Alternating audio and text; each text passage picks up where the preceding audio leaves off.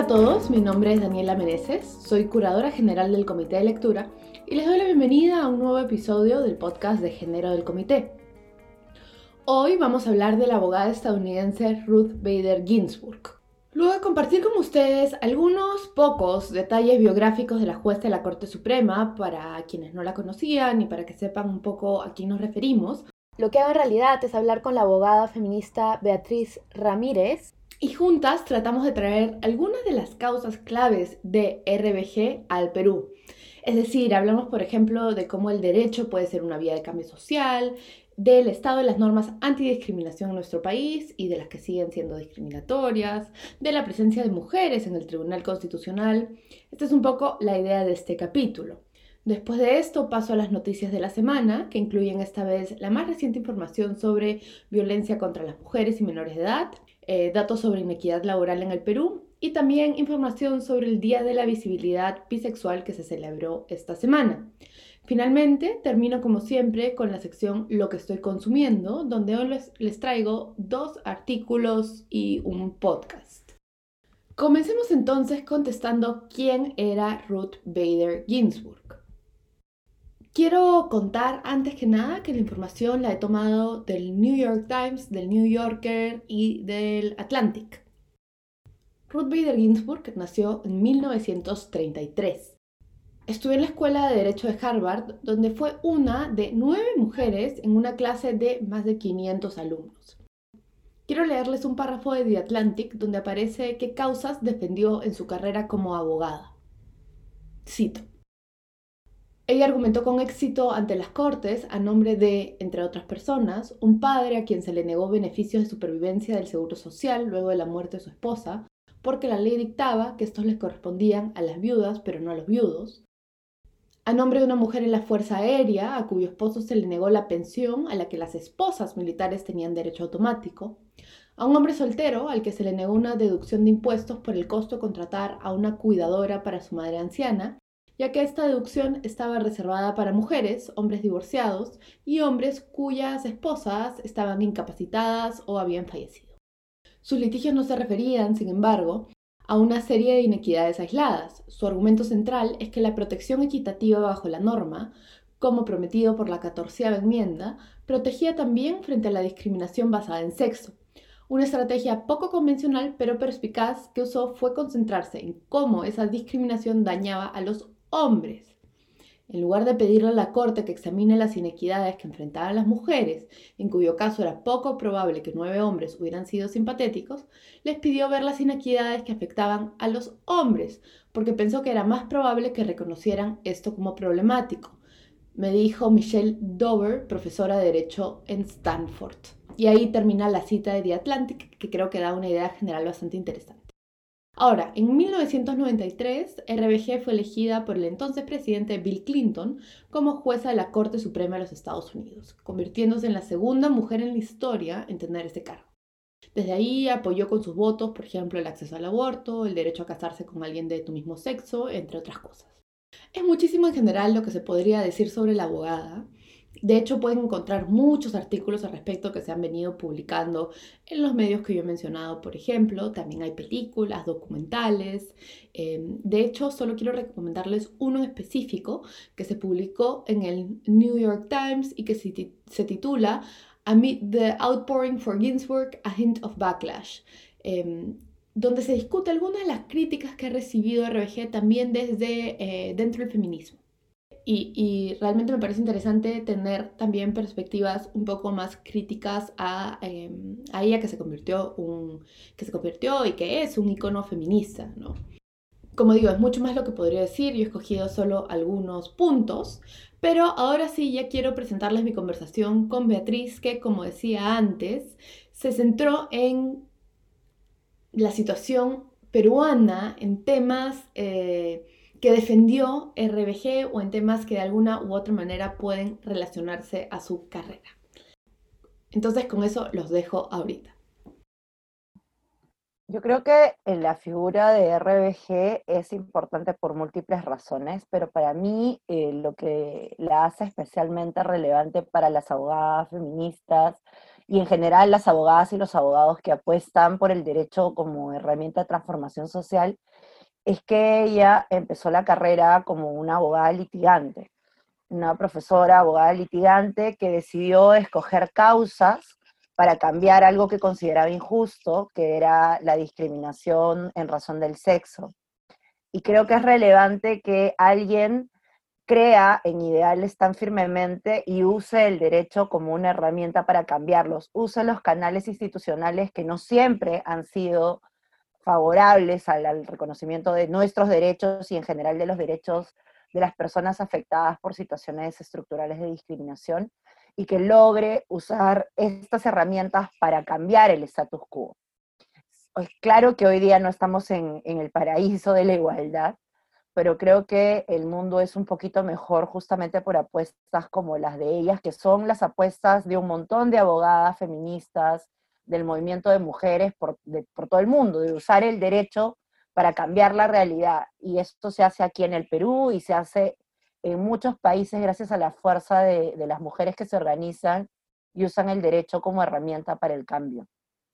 Y ahora que traes el Perú, ¿cómo, ¿cómo has visto tú que ha sucedido, o si has visto tú que algo similar ha sucedido en el Perú de abogadas buscando un cambio? Yo creo que en nuestro país, al menos en mi mente, la mm, estrategia de usar el derecho para cambiar la realidad más exitosa ha sido las estrategias de litigio que empezaron ya hace casi dos décadas, las organizaciones de mujeres feministas, Demos a la cabeza, por acceder al aborto terapéutico, que era algo que está despenalizado en nuestro país hace 90 años. Cuando está en riesgo tu vida o cuando está en riesgo tu salud y un mal grave y permanente, no existía una pena por eso. Sin embargo, un montón de mujeres que tenían en riesgo la vida o en riesgo la salud y un mal grave y permanente seguían sin acceder a una prestación en los servicios públicos o privados, como si todo tipo de aborto, más allá de la posición personal que uno pueda tener, eh, fuera ilegal. Y eso no es así ya. Entonces creo que estas organizaciones empezaron hace mucho tiempo un litigio que se llevó primero ante el Comité de Naciones Unidas para los Derechos Económicos, perdón, eh, Civiles y Políticos, el Pacto Internacional de Derechos Civiles y Políticos, el Comité de Derechos Humanos que le hace seguimiento.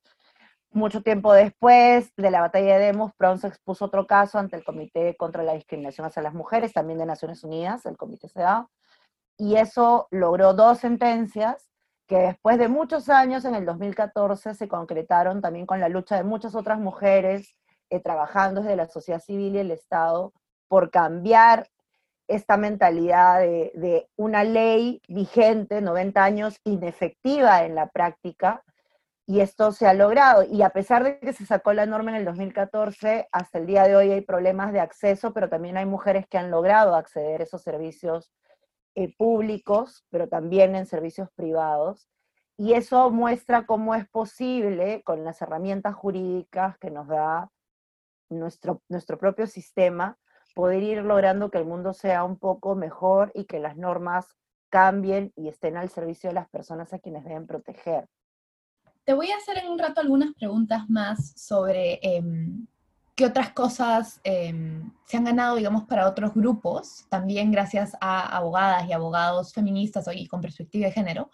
Pero no quería dejar de preguntarte también por em, un poco la historia de eh, las leyes antidiscriminación en el Perú, porque de hecho la, no discriminación y el igual trato fue uno de los temas de, de RBG, ¿no? En nuestro país yo creo que el gran hito para la igualdad fue la constituyente del 78, de hecho, en la Constitución del 79, por primera vez, se eliminó la restricción de voto para las personas analfabetas y nosotros somos un país con grandes brechas sociales y una mirada claramente de nuestra estructura social daba cuenta de que, aunque el voto femenino se había reconocido muchas décadas antes, la mayoría de mujeres en nuestro país no accedía a la educación, entraba en la categoría de analfabetismo como un grueso también importante de la población masculina más pobre de nuestro país. Entonces creo que la constituyente del 78 y la constitución del 79 marcan un hito, un antes y un después de a quienes se considera ciudadanas y ciudadanos. Porque si bien es cierto, las mujeres, un sector de las mujeres podía votar, era un sector minoritario, y creo que en ese momento se abre la ciudadanía para todas y todos. porque se reconoce que cada persona eh, tiene derecho a poder ejercer su voto y en ese sentido se le reconoce como esta personería jurídica básica en un Estado de Derecho. De ahí hemos ido como avanzando, eh, creo que en términos formales eh, no tenemos muchas cláusulas hoy de discriminación directa, es decir, normas legales que te digan que alguien sí puede hacer algo y alguien no puede hacer algo. Y eso en razón del sexo, en razón racial en razón de origen étnico, inclusive ahora en razón de discapacidad, hace un par de años hemos logrado cambiar también las últimas normas o parte del último grueso de normas que trataban la discapacidad igual a una incapacidad. Este paradigma también ha ido cambiando. Entonces creo que normativamente, en términos de discriminación directa, que es como la etiqueta jurídica, hemos ido avanzando en relación al sexo, en relación a lo racial, origen étnico, en relación a la discapacidad o en relación a la edad. Hoy día tenemos más consciente que las niñas, niños y adolescentes son sujetos de derecho, lo mismo las personas adultas mayores. Entonces creo que en términos normativos no vamos mal, salvo el gran pendiente, en mi opinión, que son los derechos de la diversidad sexual. ¿no? Todavía nos ha costado mucho incluir normas que prohíban expresamente la discriminación por orientación sexual e identidad de género. Hemos tenido un avance en el 2017, en enero, con el decreto legislativo 1323, que incluyó estas dos categorías, identidad de género y orientación sexual, en una ley, en este caso fue el Código Penal, en la definición del delito de discriminación, y eso ha sido particularmente importante. Eh, pero eh, además es lo más discutido, porque de hecho en el Congreso entre el 2017, el 2018 y hasta el 2019, cuando vino la disolución, había muchos intentos de quitar esa cláusula que se introdujo por un decreto legislativo. O sea, había, hay tirria todavía a la categoría prohibida de discriminación orientación sexual y la categoría prohibida de discriminación de identidad de género que nos cuesta un montón, ¿no? Entonces yo diría que en términos de norma, lo que dice la norma, hemos avanzado un montón, pero el gran pendiente, en mi opinión, eh, tiene que ver con la diversidad sexual y el reconocimiento de que no todo el mundo es heterosexual y no todo el mundo se siente conforme con el sexo con el que nació, que es la categoría que protege a las personas trans. Diría que ahí tenemos como, como un primer balance. Te voy a hacer un montón de preguntas sobre, sobre la diversidad de género ahorita, pero te quería también preguntar antes, digamos, si, si nos quedamos hablando de las mujeres un ratito, digamos, de las mujeres cis heterosexuales, ¿qué pasa con el derecho de familia? Eh, bueno, el derecho de las familias ha sido un derecho que normativamente se transformó en 1984 con la entrada del nuevo código, pero el problema es que eh, la redacción, a pesar de que donde antes decía eh, el hombre tiene derecho y ahora dice marido y mujer tienen derecho, sigue todavía repitiendo una lógica en muchas disposiciones aparentemente neutra, pero que cuando uno mira su aplicación tiene el, otro tipo de discriminación que no es la directa, sino la discriminación indirecta. Es decir, la norma es aparentemente neutral, pero cuando tú aprecias el resultado, el resultado no es neutral. Y quizás el ejemplo emblemático que, que se usa en las facultades de Derecho para mostrar eso es la cláusula vigente, que quizás la gente no sabe, además que está vigente en nuestro país, de pedirle permiso a tu cónyuge para poder trabajar. Esa norma viene del Código Civil del 36 en nuestro país y antes estaba fraseada obviamente en un modelo más patriarcal, ¿no? en un modelo de responsabilidad marital a cargo del hombre, en el que tu mujer le tenías que pedir permiso al hombre para poder trabajar, ¿no? en caso de que eh, no fuera una decisión compartida y necesitabas eso, y si él te decía que no, te ibas a juicio para poderlo lograr, para poder lograr ese permiso. Con la, eh, la reforma en el Código Civil del 84, ya no dice el hombre tiene que dar permiso a la mujer, ahora dice que mujer y hombre tienen libertad de trabajo, pero eh, los ambos, pero si uno de ellos no quiere que su pareja trabaje, esto hay que judicializarlo para que te den la autorización judicial de trabajar. Entonces la norma es neutra. Ahora en principio las mujeres podríamos decirle a nuestro marido, marido, no quiero que trabajes. Y nuestro marido, eh, impactado por esa decisión, tendría que ir al juicio eh, contra nosotras para que un juez o una jueza le autorice trabajar. La gran pregunta es, eh, esa disposición en la práctica, ¿cómo se aplicaría? ¿Ustedes se imaginan a un chico preguntándole siquiera a su pareja si puede trabajar? Cuando lo más común es que a pesar de que la norma haya cambiado hace más de 30 años, sean las mujeres las que sienten que tienen que tener el asentimiento de su pareja en muchos casos para poder trabajar. Obviamente ni mujeres ni hombres van a irse a juicio por eso, ¿no?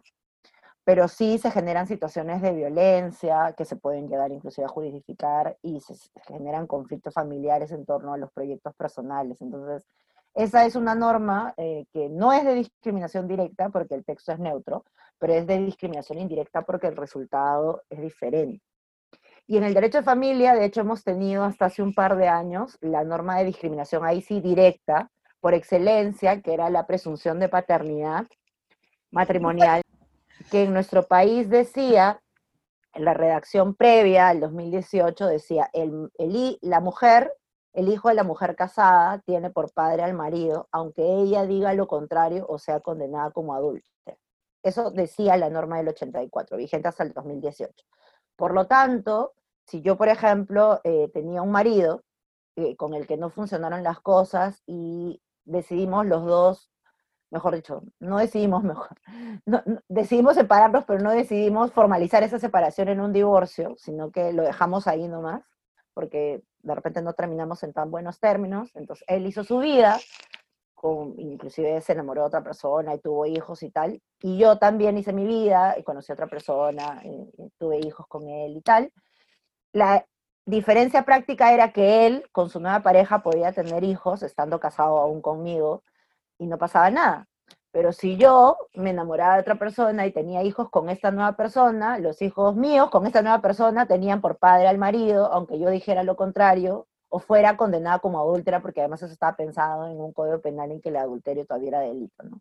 Entonces mi palabra, la mía, por ejemplo, en este hipotético caso de Tres Ramírez Boreto, no valía nada, aunque yo supiera que hace 10 años yo no tenía nada con mi esposo y él tampoco tuviera una expectativa de nada, porque no era que fuéramos infieles, sino que ya nuestra relación ya había terminado. Hasta el 2018, em, lo que nosotros teníamos era que el hijo o la hija que yo tuviera tenía por padre al marido y yo tenía que hacer un juicio de impugnación de la paternidad y me tenía que someter todavía a la transacción, porque de acuerdo al Código Civil yo no lo podía hacer. O sea, yo podía intentar hacerlo y rogar que una jueza o un juez me admitiera la demanda porque la norma expresamente solo le daba legitimidad a mi marido. Entonces yo también quedaba sometida un poco, si quería que lo haga, a una negociación con él y a las condiciones que él me quisiera imponer. Y si no, yo tenía que lucharla y pedir que alguien hiciera una interpretación conforme a la constitución de ese artículo como de hecho se hizo en mucha jurisprudencia, pero estabas un poco al azar de que el órgano jurisdiccional que te tocara, esa jueza o ese juez, fuera proclive a hacer interpretaciones conforme a la Constitución y te permitiera a ti accionar en representación de tu hija o tu hijo impugnando la paternidad. Es decir, una historia de años. Y eso felizmente se ha cambiado eh, con un decreto legislativo hace un par de años y ahora la norma dice que el hijo de la mujer casada tiene por padre al marido, salvo, ¿no? salvo que tú, la mujer, digas lo contrario. Yo creo que te voy a tener que invitar en, algunas, en algún tiempo de al podcast solo para hablar de derecho de familia, porque a mí me parece que lo que dice nuestro Código Civil ahí dice muchísimo de, de nuestras ideas como país también, pero volviendo al tema de, de discriminación y esta vez de, de, género, que quedó un poco pendiente, quizás la primera pregunta que te quiero hacer ahí, eh, eh, un poco retomando esto que decías, que muchas personas del, desde el Congreso, muchos congresistas, se mostraban contra a la protección por, eh, contra la discriminación específicamente por orientación sexual. Eh, ¿Cómo, de qué sirve esta norma?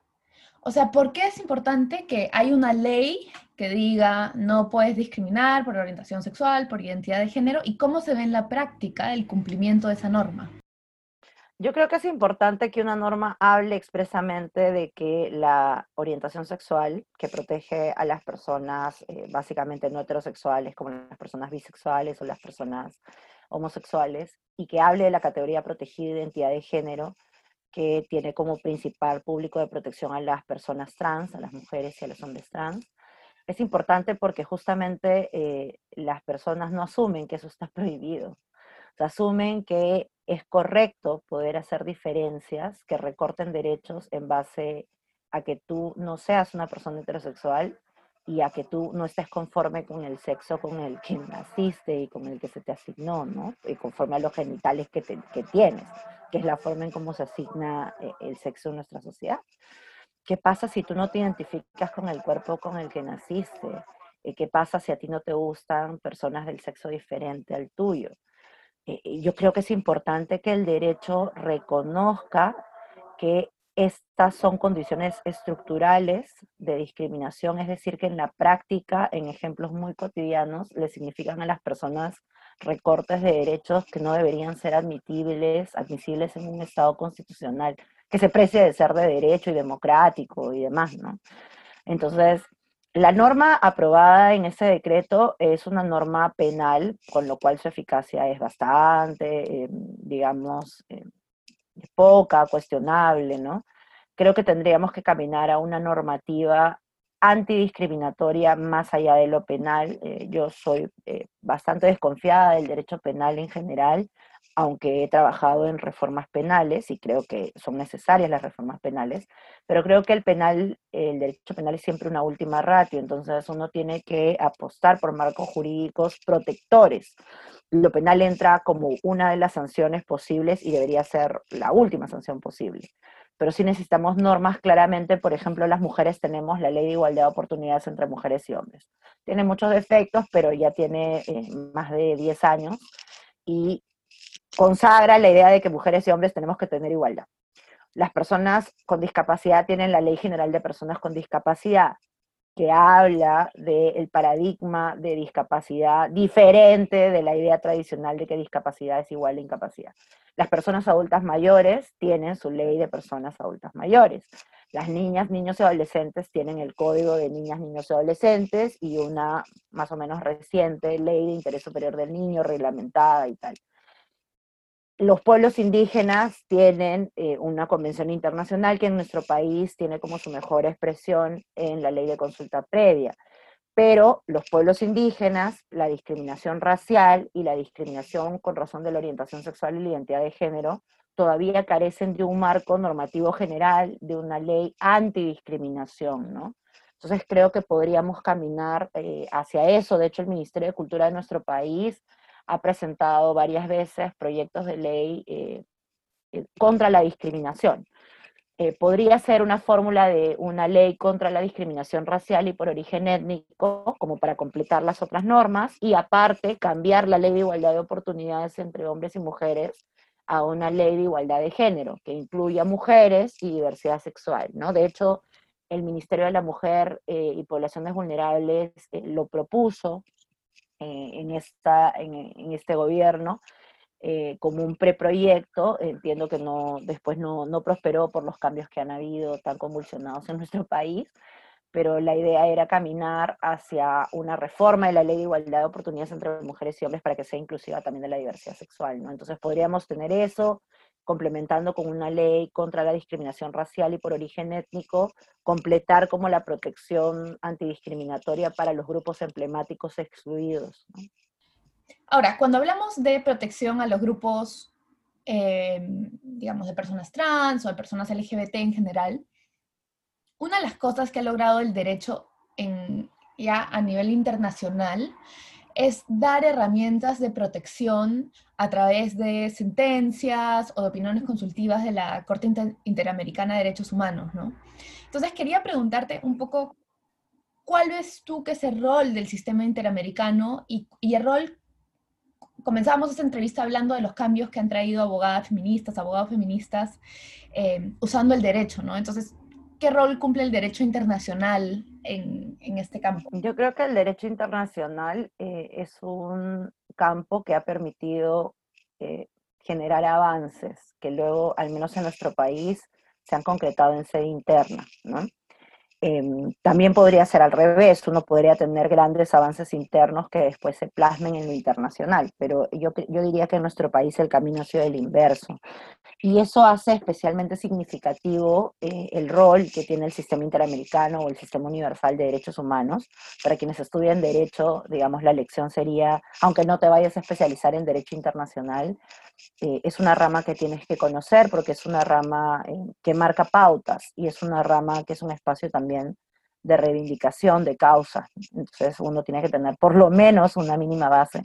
Y creo que eso hace, eh, Daniel, especialmente preocupantes estos proyectos que casi cíclicamente se presentan, como los que se acaban de presentar en nuestro país, para retirarnos de la competencia contenciosa de la Corte Interamericana que ahora ha presentado UPP, pero antes lo presentó el Fujimorismo, y en general puede ser cualquier fuerza política, siempre por ahí sale la idea de retirarnos como si lo internacional no tuviera un valor. Y yo creo que cuando uno pertenece a un grupo poblacional que ha estado particularmente expuesto a la violación de sus derechos, las mujeres, las niñas, los niños, los pueblos indígenas, las personas con discapacidad, las personas en pobreza en general, uno se da cuenta eh, que necesitas a veces poder reclamar fuera de las fronteras de tu país porque la justicia muchas veces se esquiva.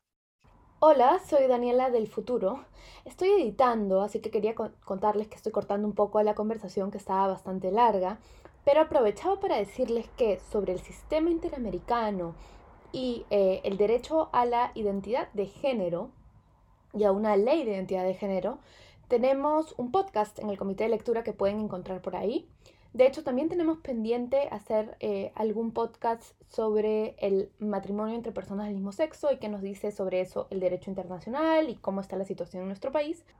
Y hecho este pequeño paréntesis, los dejo sí ahora de nuevo con Beatriz, que habla de un tema relacionado al precisamente derecho al matrimonio.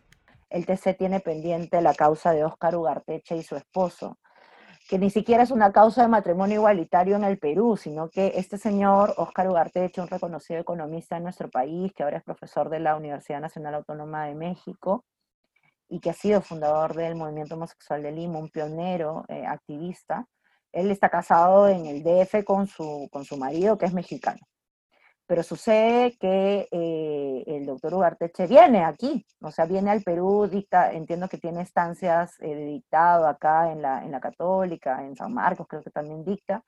Y bueno, para el tiempo en el que él viene acá, eh, eventualmente ella es una persona mayor, obviamente quiere que si algo le pasa, y además con sus fondos de FP y todas las cosas que él tiene aquí en el Perú, porque él vivió en el Perú muchos años y se formó acá y trabajó acá, eh, quiere que las normas de su país reconozcan derechos a su marido, que él ama y con el que se ha casado. Y él está litigando ahorita y su causa está esperando sentencia del TC, ya tuvo audiencia, ya todo, está esperando que le reconozcan. Cada cierto tiempo dicen, ahorita está, ahorita está, ¿no? Pero... Tal cual. Y por ejemplo, esta es una causa que ni siquiera es, como digo, la gran demanda de matrimonio igualitario, sino es que le reconozcan eh, aquí al esposo del señor Ugarteche la posibilidad eventual de poder ser reconocido como, como viudo y ahora como esposo, si por ejemplo necesitara una prestación de salud, cuando el señor Ugarteche está acá y su pareja también dictando clases, si algo necesitan, que se les reconozca como derechohabiente y si fallece, contra, ¿no? Contra, pero si fallece, eh, que le reconozcan como viudo en el Perú, así como es en México. Entonces, eso es para mostrarte que eh, eso podría, por ejemplo, marcar una decisión de avanzada a nivel jurisdiccional. Podría, tampoco hay mucha seguridad. De parte se están discutiendo unos temas procesales en esa causa que podrían hacer que ni siquiera lleguen a pronunciarse sobre el fondo. Hay un tema ahí procesal constitucional en, debate sobre el, tema de los plazos y la, la representación, en fin. Pero eso es un ejemplo de cómo em, nunca tienes, eh, por más que haya muy buenas razones, en mi opinión, para que le den la razón al señor Ugarteche eh, y a su esposo, em, no, nunca tienes nada asegurado, ¿no? Las mejores razones a veces no las acoge el tribunal porque considera que puede ser demasiado polémico en un contexto eh, resolver, ¿no? Entonces, Y, y, eso, eso, digamos, quizás tiene que ver también con una de las cosas que se le ha reconocido a Ruth Bader Ginsburg, pero también se le ha criticado. Y es que, eh, para quienes nos siguen, si por ejemplo ven la película eh, que se hizo eh, en, en, base al legado de su vida, esta que se llama En base al sexo, On the Basis of Sex, en, en nuestro país creo que se criticaría también una parte de, de, algo que inspiró sus estrategias y que se ve en la película, ¿no? Ella en la película, eh, con su marido, que era también un hombre progresista, ¿no? Eh, señala que eh, el derecho debe seguir a los cambios sociales y que el derecho más bien no debe ser pionero de los cambios sociales, sino que el derecho debe ser como una respuesta eso es algo que no todas las activistas feministas y activistas en general del derecho eh, como herramienta de litigio estratégico compartirían, ¿no? Porque uno de los presupuestos del litigio estratégico es que el litigio estratégico quiere cambiar la realidad. Y más bien, eh, en la lógica de la argumentación judicial que siguió RBG, era mostrar que el tiempo ya había cambiado y que el derecho se había quedado desfasado mientras que las apuestas de litigio estratégico muchas veces más bien apuestan por lo contrario, señalar que el contexto tiene que cambiar, hay que cambiar el ritmo de los tiempos. Y al menos de las, de las citas, las cosas que yo he leído de RBG, quizás ella no estaría tan de acuerdo con esta forma de verlo. Y sin embargo, yo creo que el litigio estratégico es necesario también para lanzar mensajes disruptivos, ¿no? Pero muchos tribunales no estarán de acuerdo y quizás por eso no tenemos sentencia en el caso de Artecha al día de hoy, ¿no? Beatriz también reflexionó sobre la condición de ícono que se le ha otorgado a RBG. Uno tiene por qué estar de acuerdo con todo lo que hizo y dijo en su vida, él ni tiene por qué santificar eh, eh, su trayectoria como si fuera una Biblia, pero uno puede reconocer el legado de mujeres como ellas para abrirle camino a otras mujeres, uno puede reconocer las cosas con las que empatiza más de su carrera, eh, diferenciarse y hacer las cosas que no comparta, pero es importante dar razones, motivos, generar debate. Eh, creo que lo chévere de mujeres como ella es que se convierten como en íconos de referencia y que ayudan a problematizar en lo público una discusión. Y eso se necesita. Justamente si, si quieres apostar porque el derecho acompaña un cambio social, tienes que generar ese cambio social.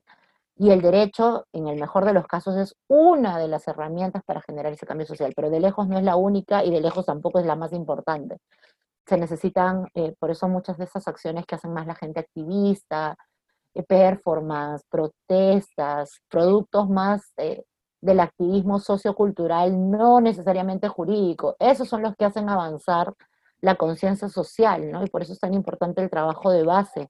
Las abogadas y los abogados usamos una, una técnica jurídica pero eso no logra solito grandes cambios. Eh, si la gente no protesta, la gente no dialoga en medios, la gente no va instalando nuevos sentidos comunes, las y los activistas allí son quienes ponen el cuerpo literalmente eh, en redes y el cuerpo cuando protestan eh, en las calles, cuando se marcha, para poder cambiarlo todo. ¿no? Por eso creo que es importante sí unir lo académico, unir el rol de esta mujer que hizo derecho con su carrera, hizo activismo, hizo litigio y después eh, aportó dentro de lo institucional del derecho, porque fue integrante de una corte, ¿no?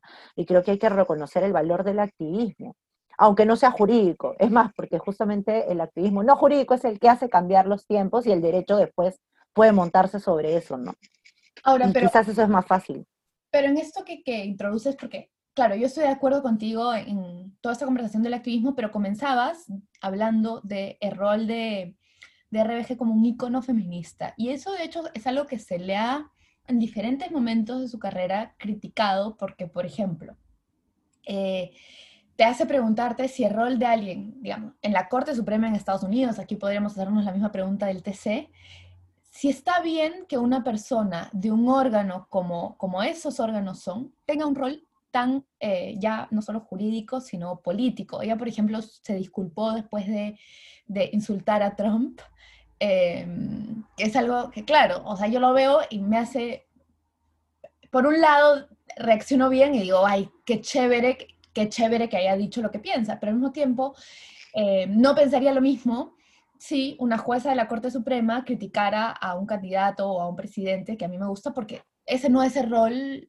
que estamos acostumbrados a pensar, en ese rol no estamos acostumbrados a pensar a, personas eh, de la Corte Suprema o del TC. No sé qué opinas de esa parte de, de, su trayectoria, ¿no? Que tampoco deberíamos dejar de discutirla, me parece. Yo creo que está bien que se haya disculpado, porque claramente no es propio al cargo que tenía, ¿no? Una jueza suprema no se puede ir andando peleando con un presidente, o sea, claramente eso fue un error y está bien que se haya disculpado. Eh, lo que no creo que esté mal eh, es que personas con trayectoria de activismo lleguen a un órgano, ¿no? Porque em, el derecho requiere diversidad y las composiciones de los órganos tienen que ser lo más plurales posibles, ¿no? Así como llegan personas del derecho mercantil, del derecho constitucional, del derecho civil, del derecho tributario, a los órganos de decisión, aquí en el Perú inclusive, eh, tienen que también llegar personas que hayan hecho litigio eh, por causas emblemáticas de igualdad, ¿no? ¿Por qué no? Em, y eso no, tiene, no, no va reñido, en mi opinión, con la prudencia de la jueza o el juez constitucional. Acá en el Perú también ha llovido unas artes críticas porque tenemos jueces eh, de nuestro tribunal que dan entrevistas eh, para explicar temas que cualquier abogado o abogado constitucional, constitucionalista sería preferible que explique, para que nadie les diga que están adelantando opinión. Y a mí me parece correcto porque creo que existe prudencia constitucional y que lo mejor sería que las juezas y los jueces reserven ciertas opiniones justamente para evitar conflictos sobre su rol. Pero creo que en el caso de RBG, ella llegó ya con una trayectoria que justamente es la razón por la que la nominaron en los 90, ¿no? Efectivamente, mujeres como ella eh, tenían un nombre bastante bien ganado antes de que este señor la nominara, ¿no? Y si salió elegida, salió elegida yo creo, a pesar de su trayectoria. O sea, eh, cuando esta mujer se presentó en los 90, ya había escrito y litigado lo suficiente como para que todos supieran quién era. ¿no? Y, y, me parece valiosa, no es que ella engañó a nadie. O sea, ella la eligieron justamente por la trayectoria que hizo. Y eso me parece bien. Estar en un tribunal constitucional, en una Corte Suprema, tendría que ser el reconocimiento a tu carrera profesional como abogada, ¿no? Como abogado.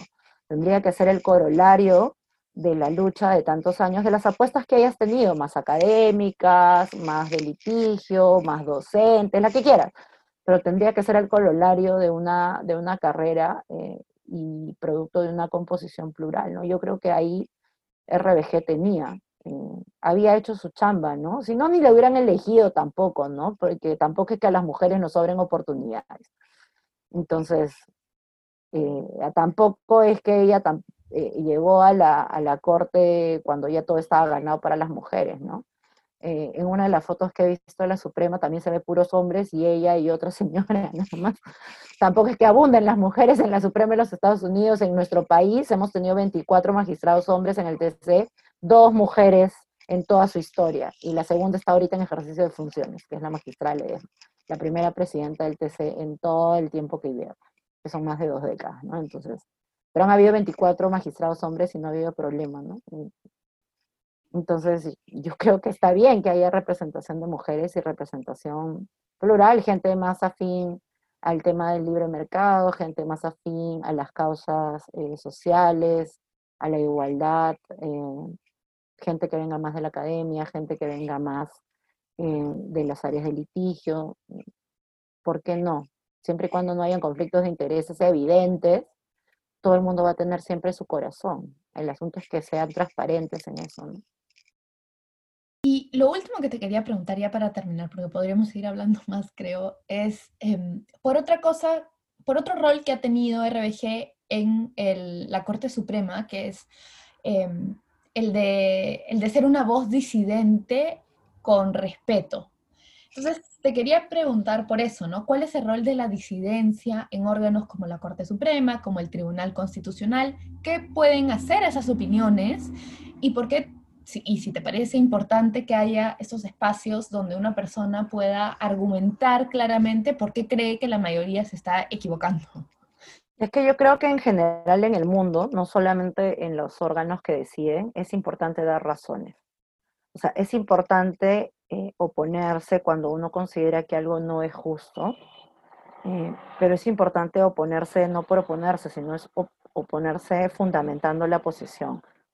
Y creo que eso es particularmente importante en, aquellos órganos que deciden causas, porque esas opiniones quedan escritas, ¿no? Y quedan escritas y forman parte de la decisión y en algún otro momento eh, podrán pasar de ser opiniones minoritarias a fundamentar posiciones mayoritarias, ¿no?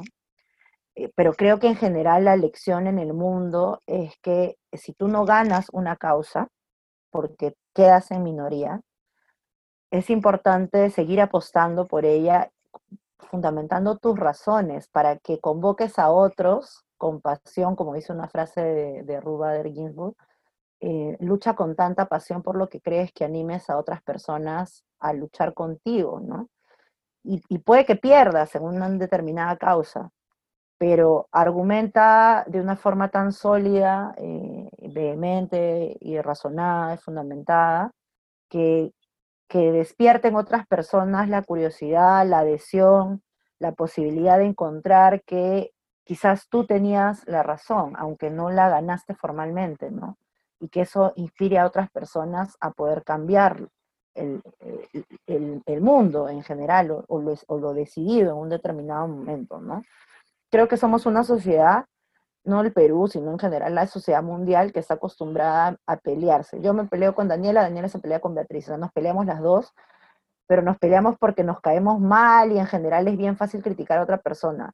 Pero hacemos muy poco esfuerzo de ver eh, si en algún momento eh, yo, Beatriz, pienso que Daniela tiene razón y escuchar sus razones y ver si hay algo que, efectivamente yo pueda rescatar y lo mismo Daniela escuchar si Beatriz eh, aunque no comparta su posición, tiene algo razonable, algún punto, como solemos decirnos, si tienes algún punto detrás que valga la pena rescatar. O sea, solemos a enfrentarnos personalmente y no solemos eh, escuchar argumentos. Y creo que para construirnos como sociedad hay que escuchar argumentos y gente como RBG eh, disentía con argumentos. Y de hecho, mucho tiempo después, seguramente esos argumentos pasarán a ser la posición de la mayoría.